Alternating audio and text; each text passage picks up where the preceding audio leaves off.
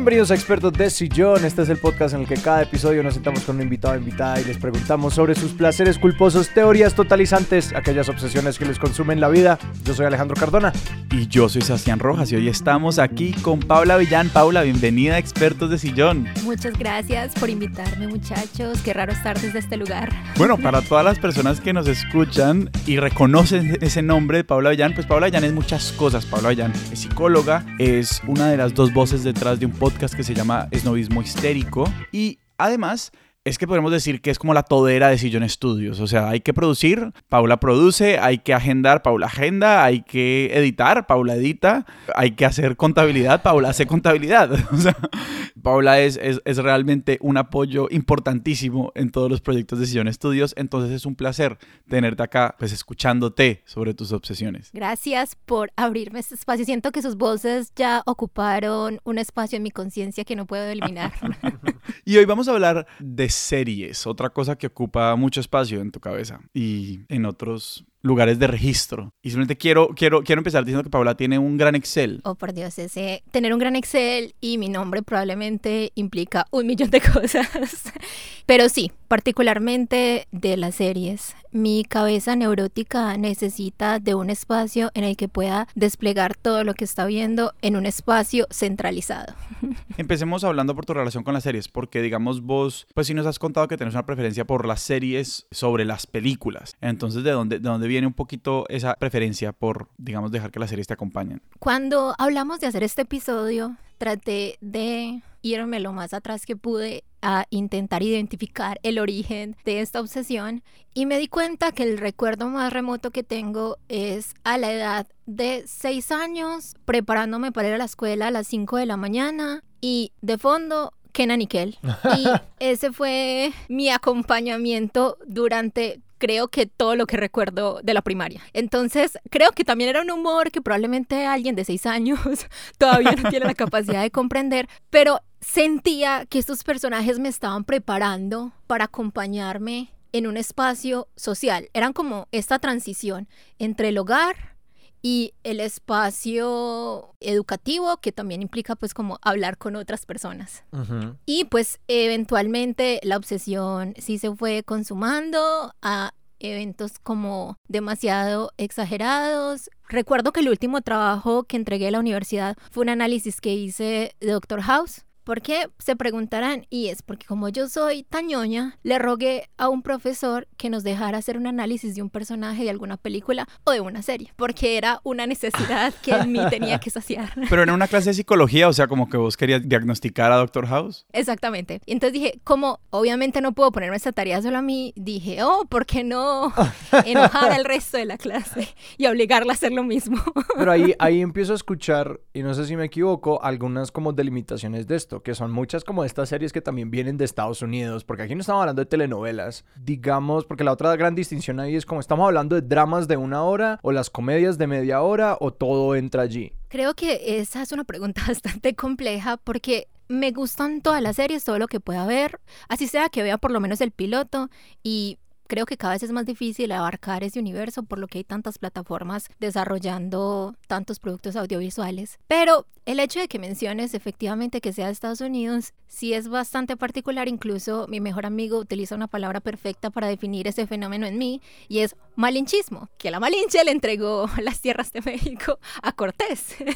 y básicamente lo que yo hago en lugar de apreciar mi cultura es tomar la cultura estadounidense y hacerla parte de mi identidad. Y ya entrando como esa otra distinción sobre los dramas y la comedia, ahí también hay una, hay una preferencia o, o digamos en general entra todo. Yo como la persona que ustedes conocen, sabrán que no me caracterizo por mis habilidades sociales, a pesar de que tenga el título de psicóloga. Y digamos que esa introversión me ha llevado a refugiarme muchísimo a pues las cosas que consumo desde lo audiovisual. Sin embargo, hay otro factor agregado y es que yo padezco esta pequeña cosita llamada depresión. Entonces, ese asunto no me permite ser muy funcional en otro tipo de hobbies. Y lastimosamente, cuando uno está en un episodio depresivo, uno no tiene como el deseo de recurrir a tramas complejas donde tenga que revisar un montón de cosas y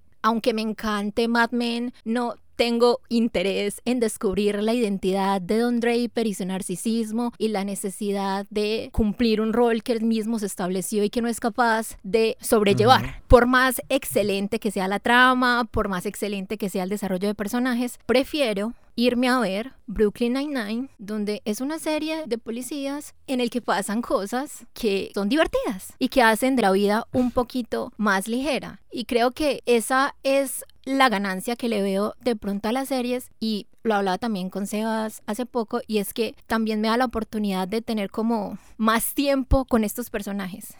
Y más que las historias en sí mismas. Como comparado con las películas. Exacto, comparado con las películas. Y es la relación que tengo con los personajes que veo en pantalla. Para mí son más que eso. Para mí son estos abrazos metafóricos que me están acompañando en un momento de soledad, en un momento en el que es tan horrible para mí estar en mis propios pensamientos que el hecho de que ellos me brinden paz por 30 minutos, para mí eso ya es suficiente escape. Y creo que la palabra siempre termina siendo esa, sin importar a qué tipo de narración, ya sea literaria o artística o la que sea, uno termina huyendo. Y quiero que nos detengamos un poco tal vez en esta idea, porque mencionaste la palabra escape. Y siento que frente a...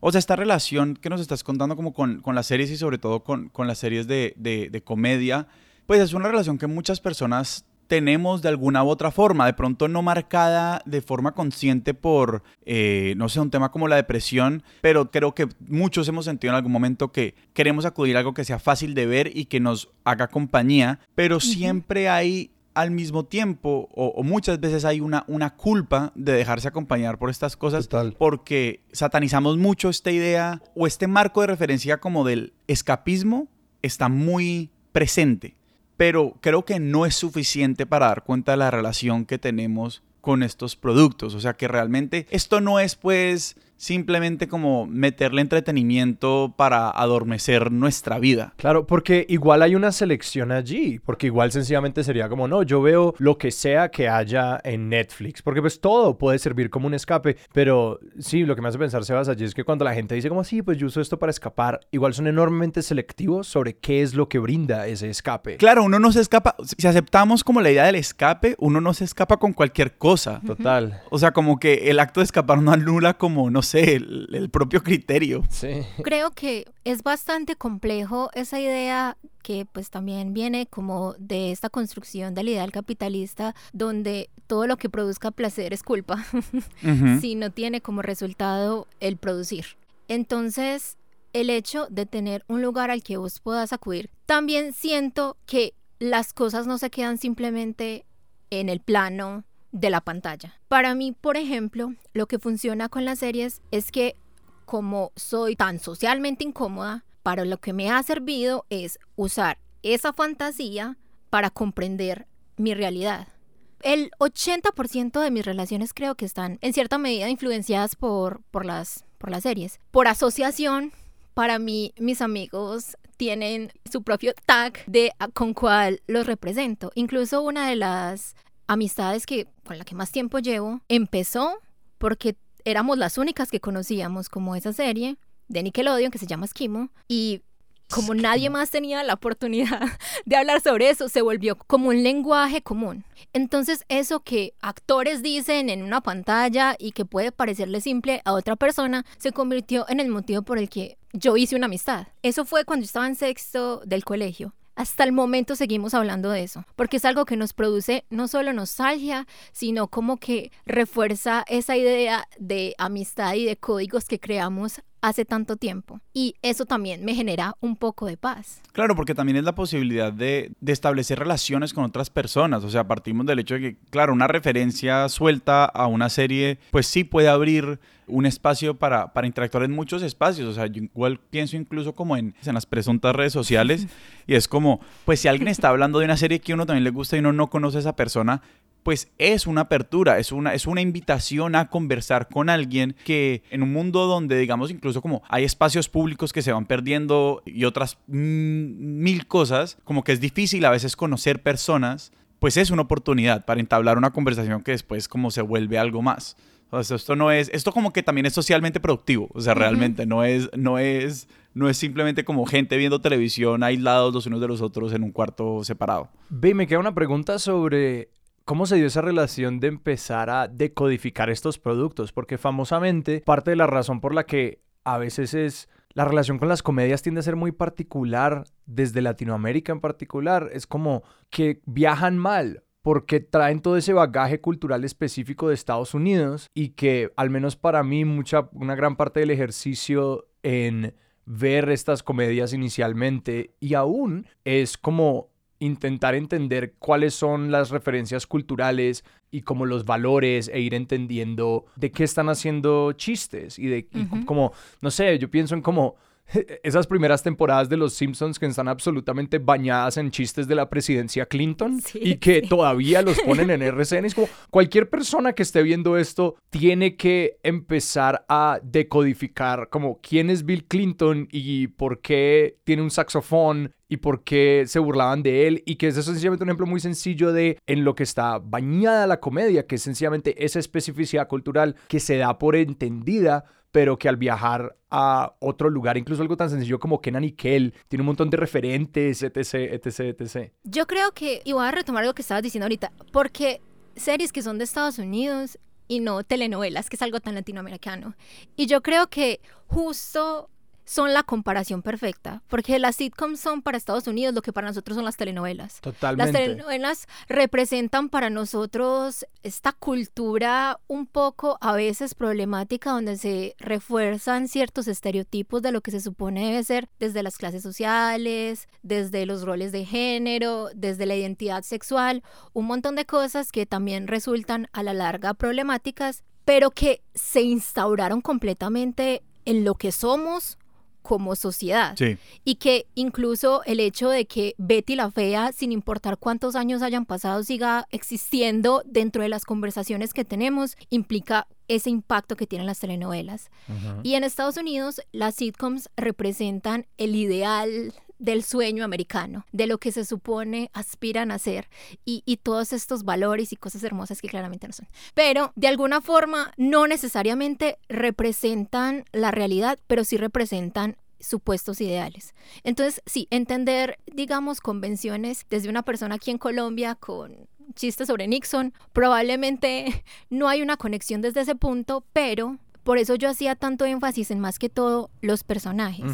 A mí lo que me llama de las comedias particularmente no es la trama, es la forma en la que están construidos los personajes y las dinámicas que se terminan desarrollando entre ellos mismos. Y creo que eso sí es universal. El hecho de que en El Príncipe de Bel Air el padre de Will lo haya abandonado y él en un llanto le exija a su tío como que no lo rechace porque su padre no lo quiso, eso es un sentimiento con el que todos, sin importar si estamos en Colombia o en Australia, podemos empatizar y llorar. Y lo curioso de las series de comedia es que yo siento que es con las que más conecto desde lo emocional irónicamente porque no lo ves venir porque tus armaduras están completamente abajo y lo único que estás pensando es en pasar un buen rato, entonces cuando te cae un golpe por detrás de este momento real en el que se están confrontando emociones reales, hace que se sienta muy sincero y que apele a situaciones tuyas que tal vez ni siquiera habías elaborado. Y eso también es lo que me parece bonito, esa posibilidad de proyectar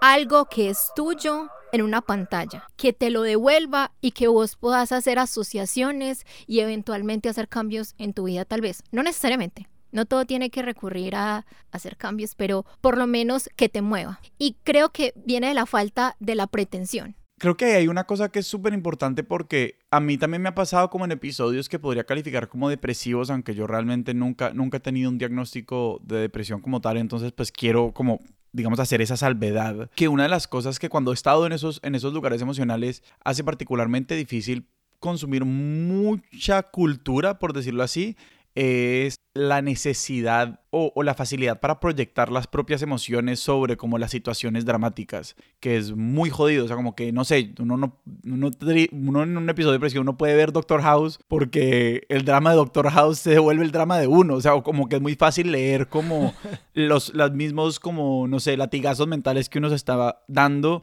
en como cosas que le pasan a Doctor House y solamente exacerba como lo que uno está sintiendo, o al menos esa es mi, esa es mi, esa es mi experiencia, ¿no? Porque yo al, menos creo que, que, vivo esos episodios como episodios eh, muy eh, supremamente egoístas, en los que como que todo tiene que ver conmigo y todo es sobre mí. Entonces, si yo veo un drama así no, no, no, no tenga pues los paralelos exactos ni sea la analogía perfecta, termina siendo sobre mí, lo cual hace muy difícil ver ese tipo de cosas. Mientras que, que la comedia pues no, no, sé qué es lo que hace que la comedia como, pues al menos como no estás contando, lo, lo, lleve a uno más, más allá de eso, pero al mismo tiempo teniendo como, como estas reflexiones que sí pueden ser universales frente a los personajes. No sé de pronto qué interpretación tendrá Alejandro más desde, desde la improvisación, pero digamos que en un sentido psicológico es que te permite resignificar la emoción. Hay que saber que la comedia no, no viene de un lugar feliz, la comedia viene de la tragedia. Con el humor tenemos este acercamiento a lo trágico sin necesariamente recurrir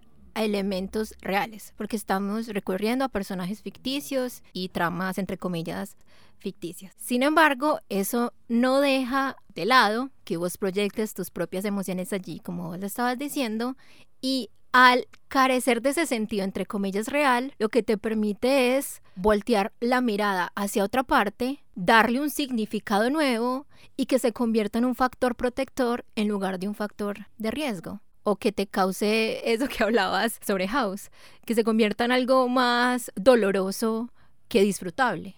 Aunque a mí me gusta mucho ese ejemplo de House, es porque a pesar de que eso es un drama, él es una persona cómica.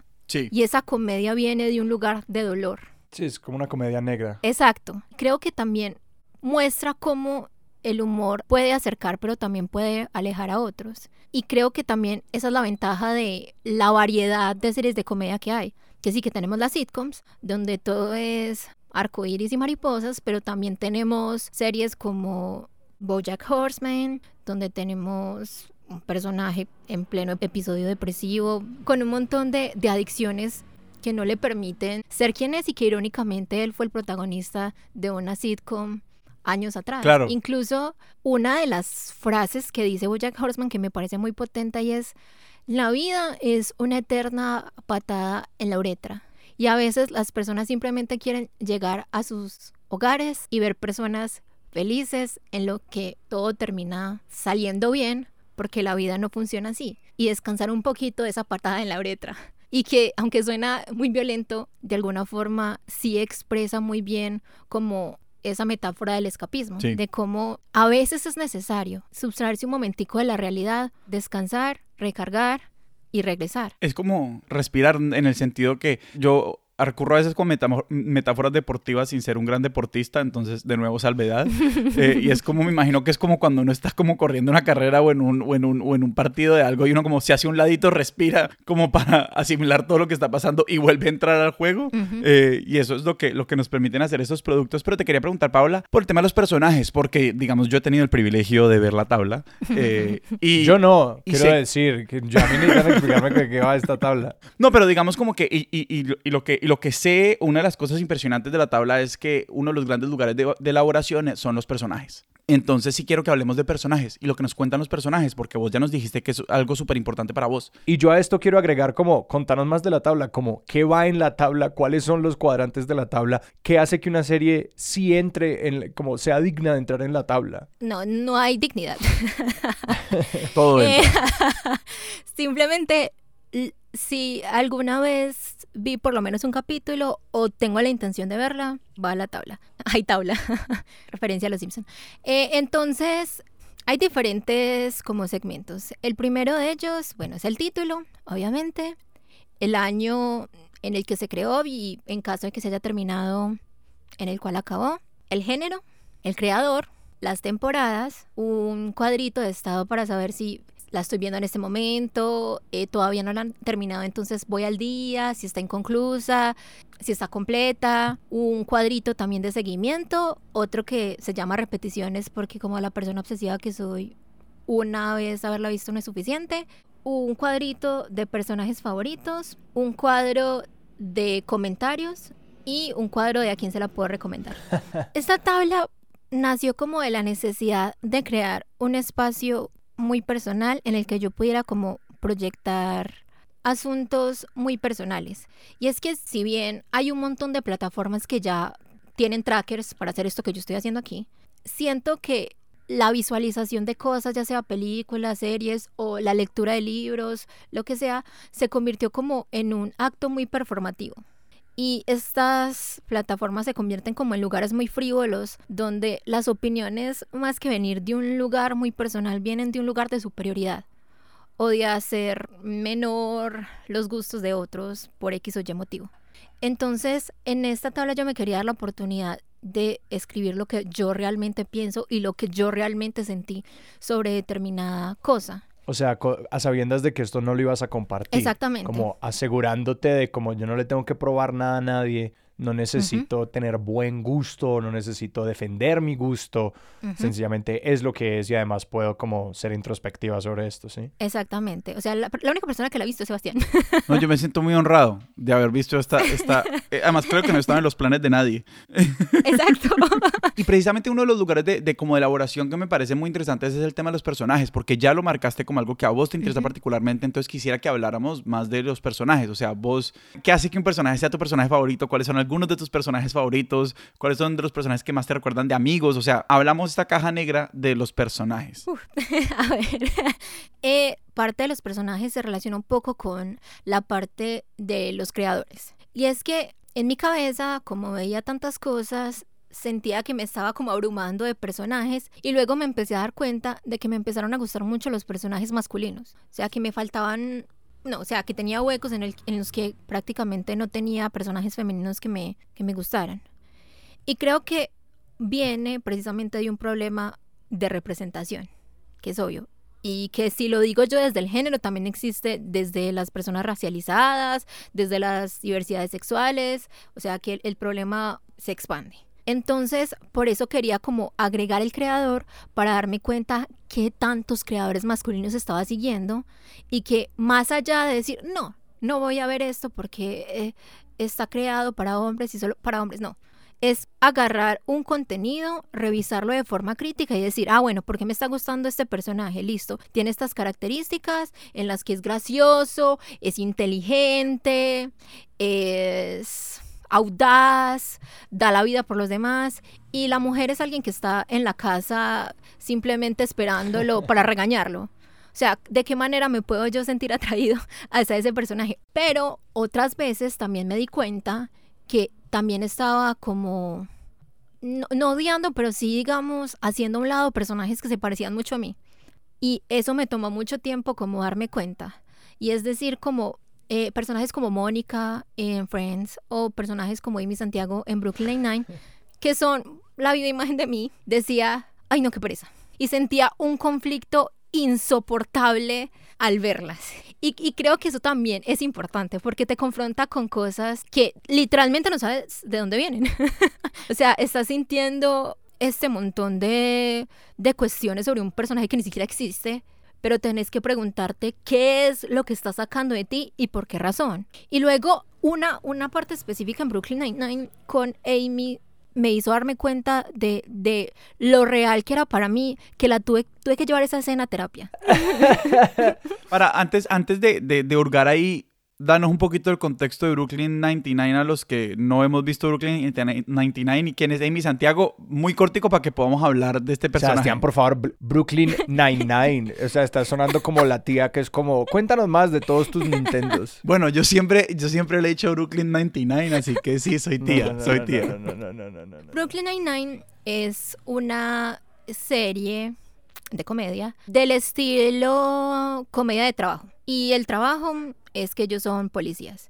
Y más que los crímenes o las cosas que suceden, son las relaciones que tienen. no es law and order. No es law and order, exacto. No es la, ley y el orden, sí. Es es más la interacción entre personajes y se siente más como un sketch de Saturday Night Live que como una serie de policías. Y de ahí también viene, ya que lo mencionas y caigo aquí en cuenta, y es que tal vez lo que más me lleva a ver una serie, si hay un exalumno de Saturday Night Live, que es este programa de sketches de Estados Unidos. Entonces, eh, en este lugar lleva muchísimo tiempo y han salido gente muy tesa de ahí, desde escritores hasta, hasta actores. Entonces, Amy Poehler, Tina Fey, Andy Samberg, eh, Conan O'Brien, escribió para Saturday Night Live y también para Los Simpson.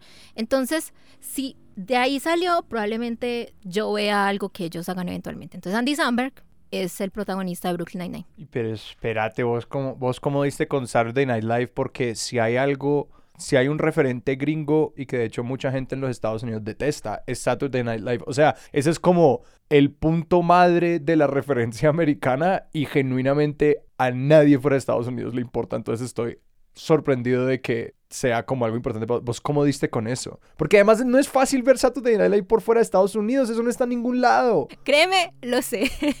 es que todo se conecta. Sony, el canal, empezó a los sábados por la noche poner episodios de Saturday Night Live. Y yo, sí, como a retransmitir episodios viejos. No sé si los estaba retransmitiendo. Tal vez no tan lejos, porque yo me acuerdo, la razón por la que lo empecé a ver es porque uno de los del cast era Keenan Thompson, el de Kenan y Kel. Sí, Kenan de Kenan y Kel, ese es su nombre real y él está en Saturday Night Live y lleva como 10 temporadas, lleva mil años allí. Yo creo que es el no, es, es, es, El, miembro del cast que más tiempo lleva ahí, probablemente va a ser el que va a terminar dirigiendo el espacio. Pero entonces Sony lo quitó. Afortunadamente contamos con un montón de plataformas como YouTube en la que uno ya puede ir directamente a buscar eh, sketches. Tal vez no estén completos, pero lo que yo hacía es que me iba a Google, buscaba eh, en, Wikipedia como las temporadas, los hosts, y empezaba a partir de ahí buscar como, como qué sketches pudieron haber estado dentro de ese, de episodio. Que una particularidad de Saturday Night Live, y esto es como lo que yo entiendo que también es algo que lo hace como interesante y que permite cierto seguimiento a lo que pasa en el programa, es el tema precisamente de lo que mencionas, Paula, de, los, de las personas que lo conducen o que son los anfitriones, que son como gente famosa. Entonces, no sé, como algún día llevan a Daniel Craig a, hacer el... El presentador. Sí, el presentador o cualquier artista, no sé, pues muchos. Entonces uno dice, ah, sí, ¿cuál fue el Saturday Night Live que dirigió Chespirito, si tuviéramos nuestra versión latinoamericana, ¿no? Y pues uno ve el día que Chespirito presentó Chespirito Saturday Night Live. si nosotros tuviéramos Saturday Night Live americano, Chespirito sería elenco, o sea... sí, no, no, obvio, sería el dueño, sería, el, sería el Lord Michaels, pero... Pero, pero exacto, o sea, es como decir, ah, no, pues Bad Bunny presentó, entonces vamos a ver el que presentó Bad Bunny, lo que sea. Me da demasiado risa porque Saturday Night Live es un producto cultural tan específico que toca explicar todos sus ángulos porque es como, es de esos lugares que es como, no, acá eso no llegó, es nada. Más o menos. Pues porque mira que de alguna forma las series que suelen ser como más queridas por las personas están protagonizadas por elenco de Saturday Night Live. O sea, está Brooklyn Nine, está Parks and Recreation, en este momento está Ted Lasso. Como que tal vez no lo sepan, pero de alguna forma están influenciados por la pintica de SNL. Claro, es, es, la escuela, es, una gran escuela de muchas personas que después entraron a estar en productos que, que mucha gente valora mucho. Sí, la verdad, no, o sea, para mí también es muy complicado intentar explicar esto porque sé que no es una referencia como muy común y el humor también es muy específico, entonces tampoco es algo que le vaya a dar risa a cualquiera, entonces por eso yo no digo veamos.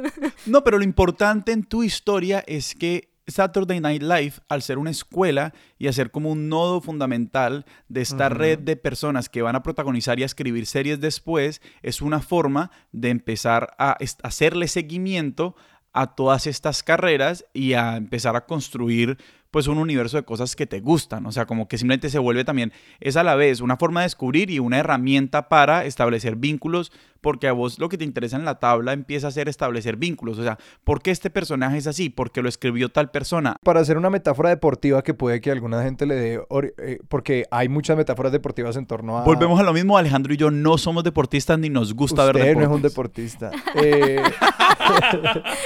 que ver Saturday Night Live es como el equivalente como si Paula fuera una fan de fútbol, Paula es como la que sigue las ligas locales para enterarse de quiénes van a ser los jugadores que se van a ir a las grandes más adelante. Es como, ella sigue la B y la C y la D. Los canteranos, exacto. Entonces, de ahí como que nació esa, esa llegada también a Brooklyn Nine. Y sinceramente, la vi porque estaba Andy Samberg. Yo no le tenía absolutamente nada de fe a esa serie. Yo dije, la voy a ver la van a cancelar igual. Y lo que encontré allí fue un cambio casi de paradigma en lo que estábamos acostumbrados a ver en series de comedia. Y es que, por desgracia, pues las series de comedia también se han caracterizado por reforzar ciertos estereotipos y ciertas ideas sobre lo que se supone deben ocupar ciertas personas en la vida. Entonces, cuando hay un cast de personas en su mayoría blancas, pues las personas racializadas tienden a tener un lugar bastante pequeño o estereotipado. Aunque me encante Modern Family y lo vea 5.724 veces, Sofía Vergara sigue siendo el estereotipo de la latina picante, hermosa y espectacular. Y que también representa un acto político de que haya una persona aquí en Colombia en uno de los programas más populares de Estados Unidos, sí también. Pero eso no quita un poco el hecho de que siga representando esta idea que nosotros tratamos de luchar constantemente, especialmente como mujeres. Pero llega Brooklyn Nine-Nine que tiene dos personajes latinos, mujeres, en los que a pesar de que son latinas y forman parte de su identidad, no las define como personas. Una es una neurótica y la otra es una mujer súper bada, súper... Eh, es que no quiero utilizar palabras groseras, eh, súper... No, úselas. Súper mierda, es súper mierda.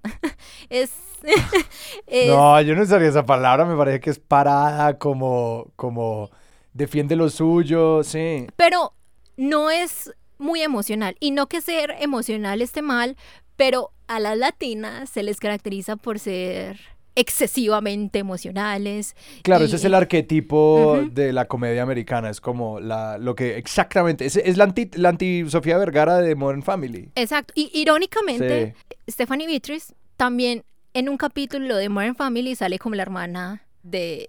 De, Sofía, Vergara. ah, no sabía.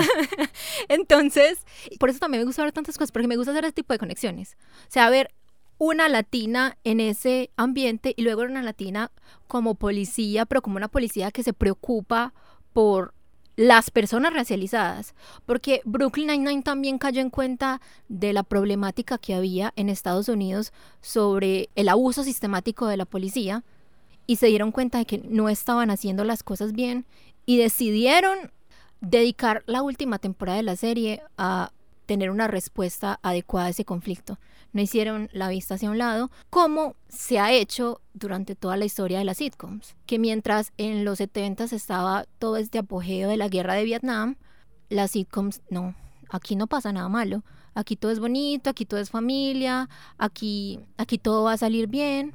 Entonces, por eso siento que sería un poco ingenuo creer que la televisión ocupa un lugar importante en nuestras vidas e influencia la forma en la que nos comportamos.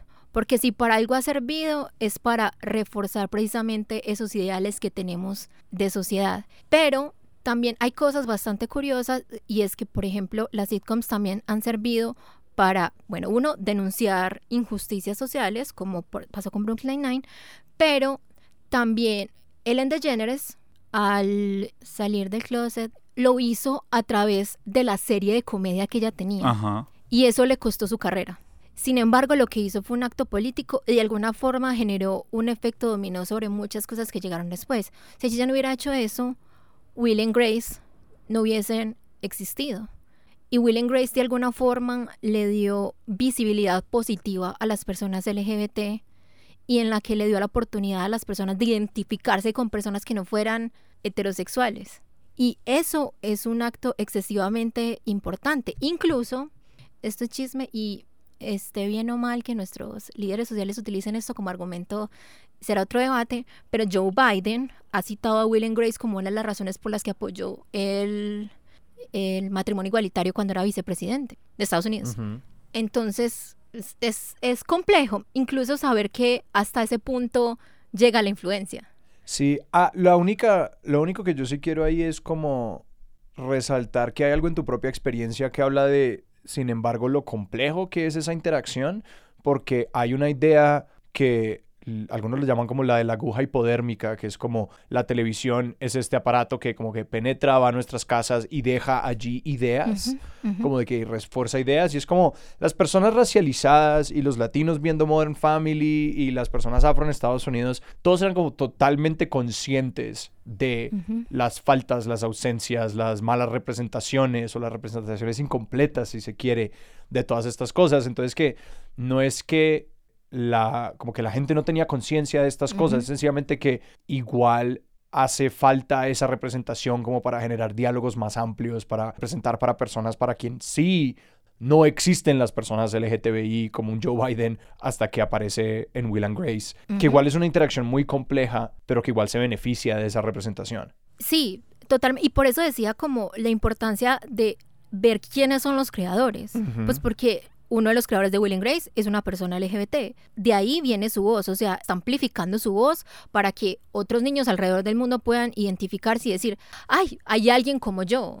O una persona latina viendo a una persona que no sea hermosa y exuberante y espectacular y tener otras características con las que normalmente no estaría interactuando en un eh, medio audiovisual tan amplio que sí, es horrible decir que sea Estados Unidos el referente pero nos guste o no, es el que llega mundialmente. Sí, claro. E igual las representaciones locales no es que lleven mucho camino recorrido en términos de acabar con esos estereotipos. Sí, no, es como que, ah, no, pues porque no ve telenovelas que son tan progresistas en sus, en sus representaciones. Pero, Pablo, yo, por ejemplo, te quería volver ahí al ejemplo de Emi Santiago, porque, eh, y pues de que es, me imagino que es la que es interpretada por Stephanie Beatriz en Brooklyn no, No. Ah, no, esa no es. Bueno, entonces, ¿cuál es la otra? Es que no terminamos de echar el cuento. Ah, bueno, Amy Santiago es una mujer que es excesivamente obsesiva, entonces tiene carpeticas en las que organiza todo, siente la necesidad de que haya una figura de autoridad que la pruebe y que la guíe por el camino que ella cree correcto para ser mejor, pero nunca es una persona sin poder. Mm. O sea, es una persona excesivamente fuerte y lo que quiere es ser mejor. Y en el transcurso de la serie vamos viendo cómo es ese crecimiento. Entonces, me parece como importante que haya una latina de ese tipo. O sea, una obsesiva. ¿Cuántas latinas podemos decir que son así dentro de nuestro conocimiento de la cultura pop? Pero hay hurgando un poquito en, ese, en esa, digamos, eh, reflexión sobre el personaje de, de, de Amy Santiago, ¿A vos ese personaje es tu personaje favorito porque es una latina empoderada en un mundo de representaciones malas o porque te estaba contando una historia sobre vos misma que te permitió reflexionar ahí sobre, sobre vos? sobre tu propia experiencia. Ella me conflictó un montón, o sea, yo no quería, o sea, ella no era mis personajes favoritos. Mi personaje favorito era Andy Samberg. El gracioso, el descomplicado. Que es la antítesis de ella. Ellos dos son como esta pareja no viable de como, hey, este tipo es descomplicado, improvisador, siempre es espontáneo. Social, todo se le da. Entonces yo decía, yo quiero ser ese. Bueno, no quiero ser ese, pero sí, sí está como... Si me toca elegir. de claro que lo quiero a él. Yo ya me conozco, yo estoy conmigo todo el tiempo. Obvio, no quiero elegir a ella. Pero también aprendí con el tiempo que al ser un personaje que se parecía tanto a mí, a través de él también podía sanar esas partes de mí que me costaba aceptar y que no están mal. O sea, que yo no sea una persona descomplicada no significa que mi organización no sea útil en Sillón Estudios estamos totalmente agradecidos. O sea, tu, organización no es, no es para nada inútil, es muy útil. Está, están como este montón de características que yo veía en ella que odiaban mí, pero que en la serie le celebraban a ella y que de alguna forma la hacían mucho mejor. Entonces dije, ¿por qué en lugar de odiar a este personaje no encuentro una manera de dialogar con él, traer ese cambio hacia mi vida? Y por eso les decía, al final tuve que llevar un pedacito de una escena a terapia porque dije, esta mujer está diciendo en palabras lo que a mí me ha costado aceptar en 25 años de vida. ¿Podemos hablar de esa escena que llevaste a terapia? Es que, es que no me acuerdo. Es que yo lo tengo todo codificado, pero no me acuerdo realmente si fue entre el minuto 55 y el 56 de la temporada. Me acabo de acordar también que uno de los momentos como más potentes que me llevó a abrazar como las series es que a finales de el colegio y principios de la universidad, mi segunda madre, que era mi, que es mi, bueno, que era mi tía, eh, le dio cáncer. Y no sé si pues han tenido como la posibilidad de ver como los efectos secundarios, además de los que ya se conocen en el cáncer, pero es que ella, aunque estuviera dormida, el dolor le podía. Entonces era como esa imposibilidad de descansar siempre. Y yo estaba como una pared de distancia de ella y estaba como esa impotencia como de es que realmente yo no puedo hacer nada. Entonces por las noches yo la escuchaba como quejarse y pues a mí me daba pues no solo angustia, sino que no podía dormir. ¿Cómo puedo descansar yo? Cuando hay alguien que está así a mi lado y alguien que quiero y como saber que no hay nada que se pueda hacer. Entonces encontré una franja en Sony de series que empezaban a la una y terminaban a las 5 de la mañana. Era, era Seinfeld, era Will and Grace, era Scrubs y era Mad About You. Y entonces esas para mí son series que llevo completamente en el corazón porque ahí sí era necesario acudir a un escapismo, o sea, ahí sí necesitaba como algo que me ayudara a reír en un momento como de, de, tanto conflicto. Y que igual la culpa me comía saber que yo estaba ahí en ese momento como, como disfrutando de algo mientras la persona que, que amo está a mi lado y no la puedo ayudar. Y de cierta manera también me ayuda, eh, especialmente Scrubs, que es una serie sobre médicos de comedia. Claro, que habla de eso. Es que justo, justo, justo, yo en Scrubs encontré el mayor refugio de la existencia. Y es que yo también me di cuenta de que la negación que sentía por la realidad me hacía como despersonalizarme y desrealizarme de lo que estaba pasando y como estar con estas personas en este lugar idílico que son, que son las comedias. Pero en este particular es que a pesar de que es comedia, ahí sí moría gente, ahí sí morían pacientes. Claro. Que muchos episodios acaban con ellos reflexionando como uno que hace con, con esas emociones que ocurren cuando te relacionas con alguien y esa persona acaba muriendo justo allí. Yo sabía que, que la negación era, es que igual va a estar bien, porque como en las comedias al final todo resulta bien, los finales son felices, yo quería creer que esa realidad también era mi realidad. Sin embargo, hay un capítulo que no quiero spoiler por si alguien la, la quiere ver después, con Brendan Fraser, que me arrancó la vida. The Scrubs. The Scrubs me arrancó completamente la existencia y me hizo confrontarme con la realidad, darme cuenta que en el momento en que aceptara la situación podía continuar. Si me quedaba ahí, el dolor iba a ser eterno. La cuestión fue que eventualmente pues mi tía murió y también fue en tiempos mientras estaba viendo estas series a las 3 de la mañana y estas series también me acompañaron en el duelo. Entonces fue como también todo un, un proceso de descubrimiento, de apoyo y de un montón de emociones que yo sé que sí, uno las puede encontrar en las personas a tu alrededor, pero creo que muchas veces las personas tampoco saben cómo actuar cuando, cuando alguien pierde a otra persona. O sea, es muy difícil como identificarse con la situación si no has perdido a alguien, no decir la cosa correcta, mientras que aquí simplemente te estás acompañando de personajes de manera unilateral. Y creo que eso también habla de las relaciones parasociales, de los vínculos que establecemos con estas personas ficticias que finalmente nos ayudan a sanar conflictos, pero también a sentirnos menos solos, que es una de las cosas como con las que más nos tenemos que confrontar día a día. No, y creo que es que precisamente siento que mucho de esta conversación ha, ha, sido un poquito como desmontar esta idea de como ciertos consumos culturales como escapismo, que creo que es un estigma recurrente, como decir como, parce, deje de escapar de su realidad, como asuma las cosas, mejore usted mismo, como que parte también de una valorización a veces excesiva de lo que pueden hacer las personas a nuestro alrededor. Es como, darse muchos amigos, muchas amigas, inclusive muchos familiares, o sea, como mucha gente que, que tiene relaciones muy íntimas con uno y muy cercanas, a veces no tienen las herramientas para ayudarle a uno a entender lo que uno le está pasando, procesar lo que uno le está pasando, tramitar las emociones. Y por el contrario, como, pues esto, esto es un espacio donde nos dan ejemplos, donde nos dan libretos, de cierta forma, de cómo gestionar una cantidad de emociones que, bueno, muchas veces no son los mejores libretos, ¿cierto? Como buena parte de la crítica a muchas series es como, estos libretos son una mierda y tenemos que trascenderlos y buscar otros. Pero en situaciones como esa que nos estás contando de Scrubs, hay libretos que sí nos sirven. Y no porque sea televisión de como sitcom, que mucha gente pensará que de pronto es televisión basura, eso no los hace que no sean lugares fértiles para encontrar estos libretos que nos pueden ayudar a entendernos mejor.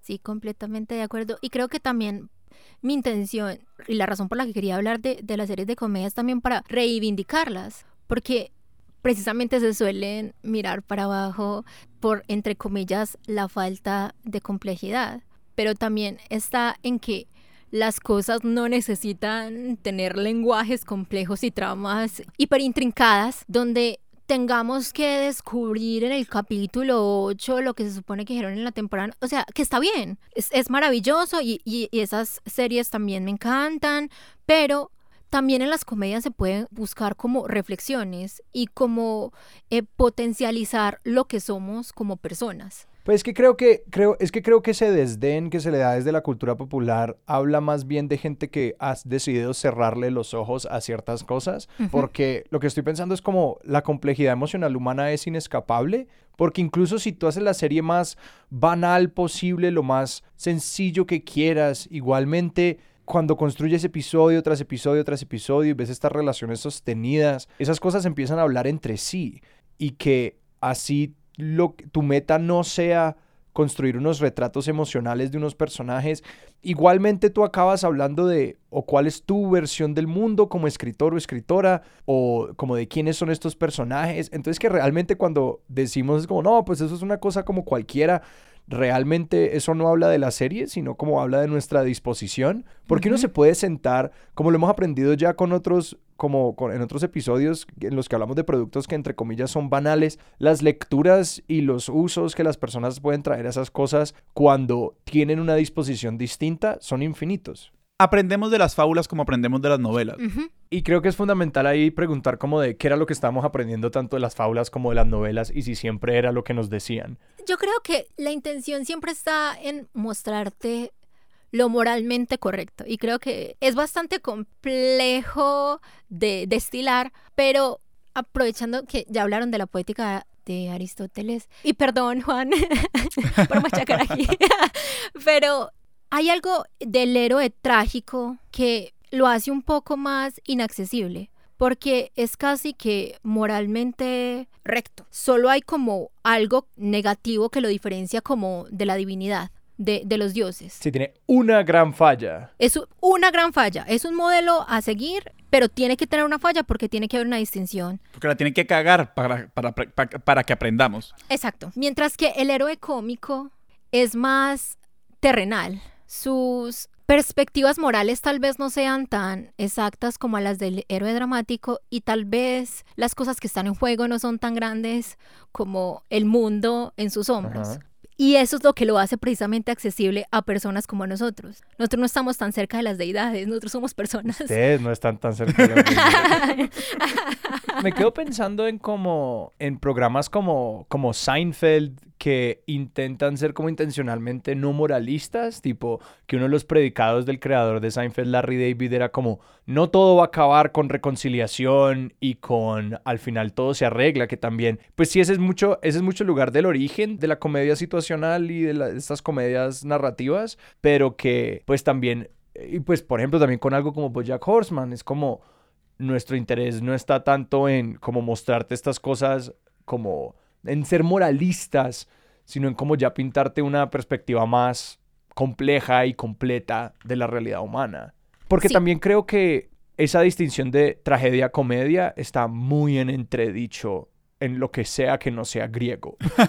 No, y como dije ahorita, la comedia nace es desde la tragedia, Sí. incluso, o sea, no solo desde lo griego, sino también desde el inconsciente. O sea, los chistes no salen de la nada, Claro. también salen como del dolor. Pero ya que mencionas Seinfeld, el lema es la anti-sitcom, o sea, realmente sí toma prestados asuntos de las series situacionales Ajá. de comedia para poder como destruirlos y sí, mostrar un poco como esta, eh, este lado oscuro de la humanidad que, no- que normalmente no estamos dispuestos a aceptar, pero que claramente vemos. Y por eso también me gusta tanto It's Always Sunny en Sí. Filadelfia. Que si Seinfeld es gente horrible, It's en Fina- y Filadelfia es la peor gente que puede existir en el Sí. mundo. Y por eso no es una serie que yo le recomendaría a todo el mundo, precisamente porque ahí la concepción de la moralidad está completamente disipada. Aquí es cómo podemos ser más incorrectos cada vez, pero no se vuelve ofensivo, o sea, está muy bien estructurado. Sí, no, son porque son sencillamente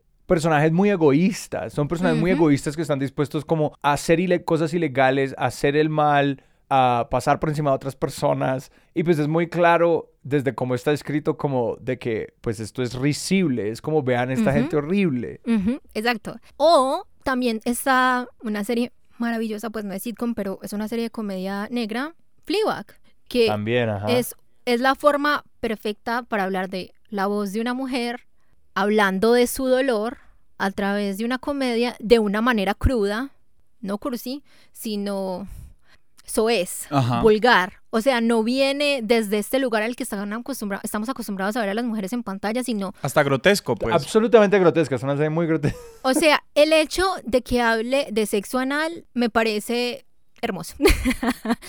que venga de una mujer en pantalla diciendo eso me parece un acto hermoso y político porque también habla de su apertura sexual, habla de las fallas que tiene como persona, del montón de conflictos que tiene para encontrar su identidad. Y eso es lo maravilloso de tener representación.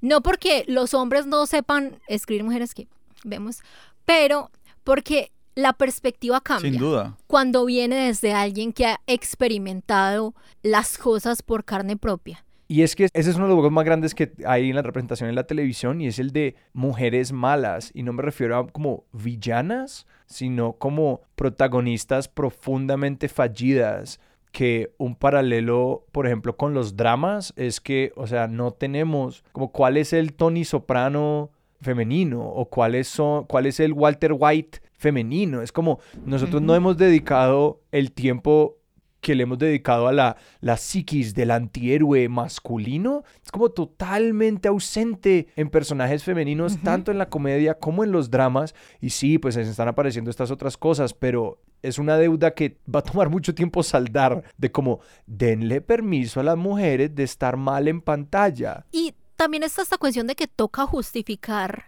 que sean personas fallidas. Con los hombres es fácilmente verlos como antihéroes y no hay que dar explicaciones. Ajá. Pero cuando una mujer en pantalla se muestra de esta manera es como, ay, pero es que, eh, eh, eh, pero es porque, es, es que, es que como que siempre tiene que haber una argumentación Sí. gigantesca de la razón por la que ella está ahí, cuando a los hombres nunca se les ha pedido eso. Ajá. Entonces, también es muy liberador ver que una persona como Phoebe Waller-Bridge haya hecho Fleabag y pues Killing Eve, que no es una comedia, pero igual también representa diferentes tipos de feminidad, que es algo que como dices, tenemos una deuda gigantesca y que de alguna forma también anime a creadoras femeninas a escribir y a generar contenido, porque es que muchas no sabían que Claro. tenían ese permiso al ver que los creadores eran hombres. Incluso, pues, por más que me guste en él, pues la mayoría suelen ser hombres y los que suelen ser más exitosos suelen ser hombres. Entonces, es como también esta brecha que hay en la comedia, en la que también se les ha dicho a las mujeres que no somos graciosas. El chiste es para, para los hombres.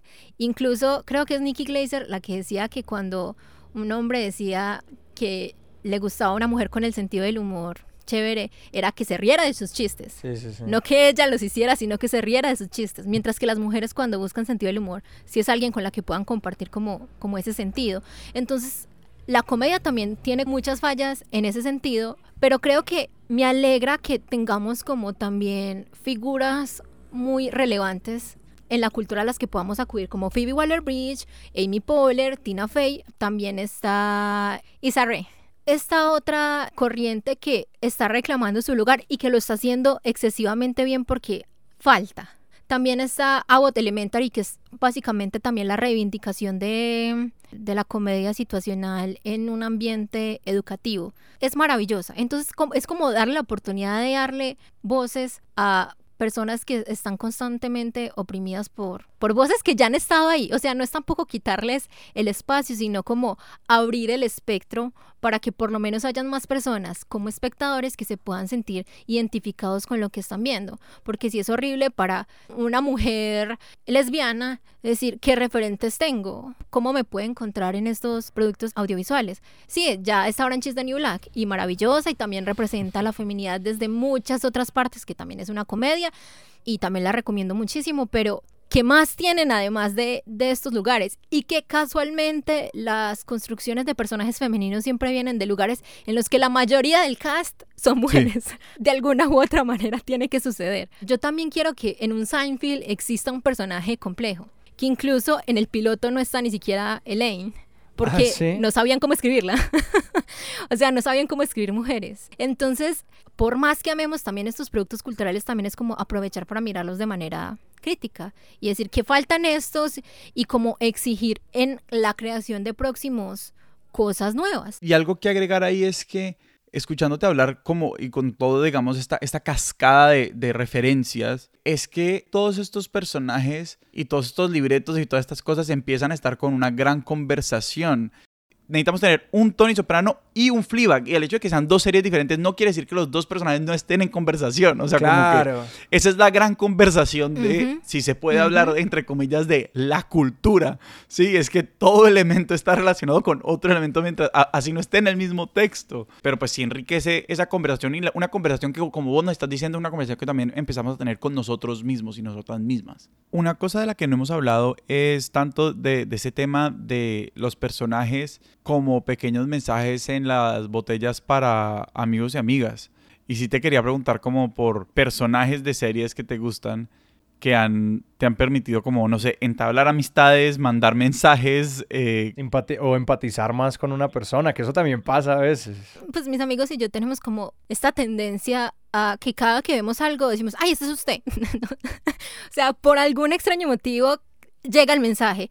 Ay, usted, usted es este personaje, usted, usted es Amy, usted es Gina, usted es Mónica, utilicemos más bien como referente, que es como el más común.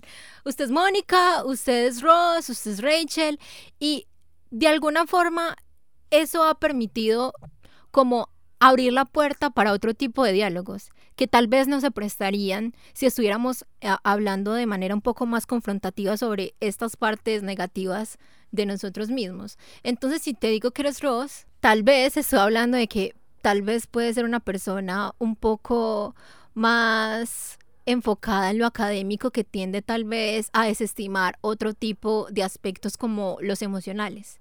Entonces, creo que también es muy bonito porque nuevamente permite sacar estos personajes que están en pantalla y colocarlos en el plano de la realidad, donde nos damos la oportunidad de darle un significado nuevo a las cosas y saber que si yo la estoy viendo y veo a Ross, me voy a acordar de mi amigo. O si veo un Funko Pop de Ross, le voy a mandar la foto y le voy a decir, ay, mira esto. O sea que también te da la oportunidad de mantenerte en contacto con esas personas con las que tanto quieres. O sea, realmente es una oportunidad como de de extrapolar los productos y hacerlos propios y que se conviertan en mecanismos para acercarnos más. Sí. Que es lo opuesto a lo que se entiende pues cuando nos refugiamos en los productos audiovisuales, te estás aislando, si querés, pero si quieres también lo puedes convertir en una oportunidad de, de vínculo.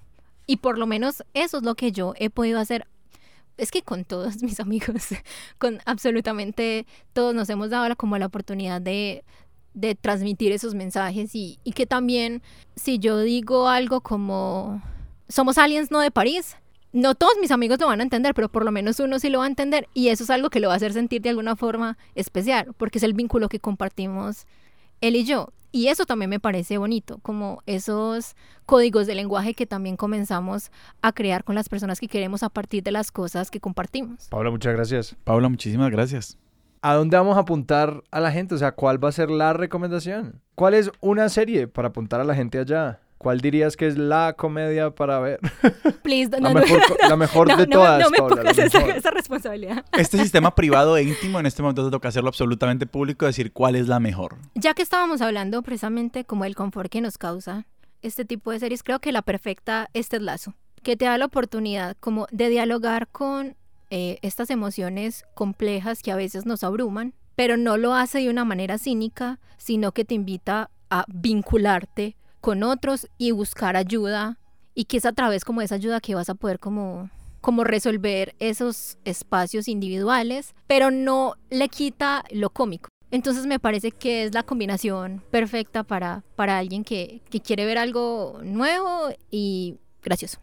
Y la gente, si te quiere seguir a ti y a tus proyectos, ¿dónde puede encontrarte y a tu podcast? A mí me pueden seguir en Twitter e Instagram como Paula Villán Z. A mi podcast Esnovismo Histérico lo pueden seguir también en Twitter e Instagram como arroba esnovismo H y pues en todas las plataformas de podcast. Y sigan todos los proyectos de Sillón Estudios, www.sillonestudios.com. Ahí tienen para elegir diferentes proyectos. Entonces, por favor, vayan y exploren la página. Y Sebas, a nosotros, ¿dónde nos pueden encontrar en redes? A nosotros nos pueden encontrar en Twitter como arroba expertos sillón, en Instagram como arroba expertos de sillón. Nos pueden escribir a nuestro correo expertos de sillón arroba gmail.com y también pueden apoyarnos en Patreon, que es patreon.com slash expertos de sillón. También estamos en Substack, que es una forma simplemente de recibir un boletín semanal cada semana donde el último episodio, el nuevo episodio, les llega a su correo electrónico y lo encuentran en expertosdesillón.substack.com. Nuestra música es de Juan Esteban Arango, nuestro logo es de Sebastián Márquez y Expertos de Sillón es un proyecto de Sillón Estudios producido por Sara Trejos con el apoyo de Paula Villar. Yo soy Alejandro Cardona. Yo soy Sebastián Rojas, esto fue Expertos de Sillón. Hasta la próxima.